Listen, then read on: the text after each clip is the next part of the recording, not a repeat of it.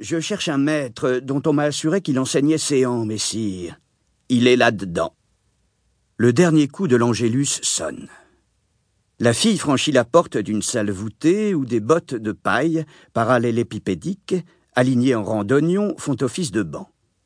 Dans un parfum d'encens et de cire, elle remarque un homme de dos et debout, mais plié en deux sur sa chair, couverte de parchemins qu'il range.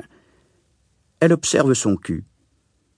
Pierre Abélard Le professeur tourne la tête, puis commence à se relever en pivotant vers l'intruse.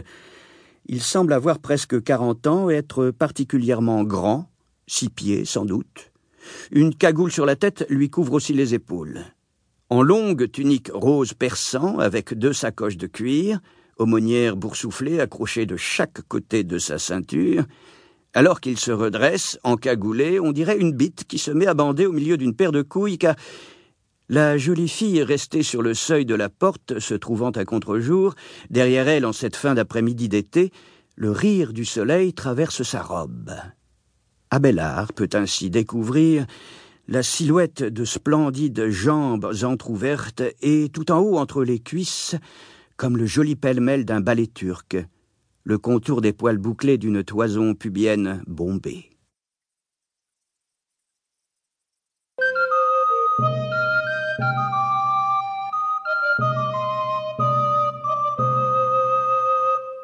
Chapitre 2 Maître Abélard, en ce lendemain de la Saint-Jean en 118, j'ai demandé à ma nièce Héloïse d'aller vous quérir, car j'aimerais que vous lui donniez des cours particuliers.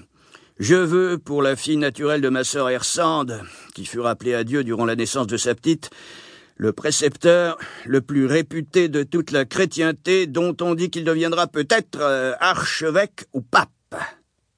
Enfant sortie brillante élève du couvent des bénédictines d'Argenteuil, où elle a appris la lecture et la grammaire, je désire que maintenant qu'elle habite avec moi ce presbytère, à dix-huit ans, elle se perfectionne dans les langues grecques et hébraïques, la philosophie et l'astronomie. Elle adore l'astronomie. À l'intérieur du salon sombre de son oncle au plafond bas, soutenu par des poutres de chêne foncé, et allant dans un bruissement de tissu sur des tomettes couvertes d'hysope, de mélisse et de menthe fraîche, herbes à joncher qui se fanent au sol, Héloïse, dorénavant vêtue d'une cotardie à large décolleté et fente latérale, cherche quelque chose. Où l'ai-je rangé Abélard, assis sur un banc, parcourt du regard le logis de l'ecclésiastique qui, chapelet entre les doigts, lui a formulé sa requête du fond de son grand fauteuil à dos sculpté. Un escalier à vis aux pierres disjointes doit mener aux chambres de l'étage. Derrière les vitraux d'une fenêtre étroite au mur d'en face, le maître remarque qu'au loin un sable d'or commence à baigner les tours du palais royal. Le gros prélat, âgé, bras sur le côté, tisonne un feu. Les bûches de résineux projettent dans la cheminée des petites explosions d'essence. Héloïse apporte deux gros cierges de cire vierge, puis, prenant un brin de romarin incandescent, elle allume leur mèche tout en cherchant autour d'elle dans la demeure soudain devenue plus claire. Qu'est-ce que j'ai bien pu en faire? Abélard se racle la gorge et regrette. Chanoine Fulbert, puisque j'enseigne déjà à l'école Notre-Dame, je ne vais pas pouvoir. Vous lui donneriez des cours du soir, et même de nuit.